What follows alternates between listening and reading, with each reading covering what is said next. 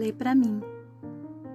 Áudio de textos, poemas e contos.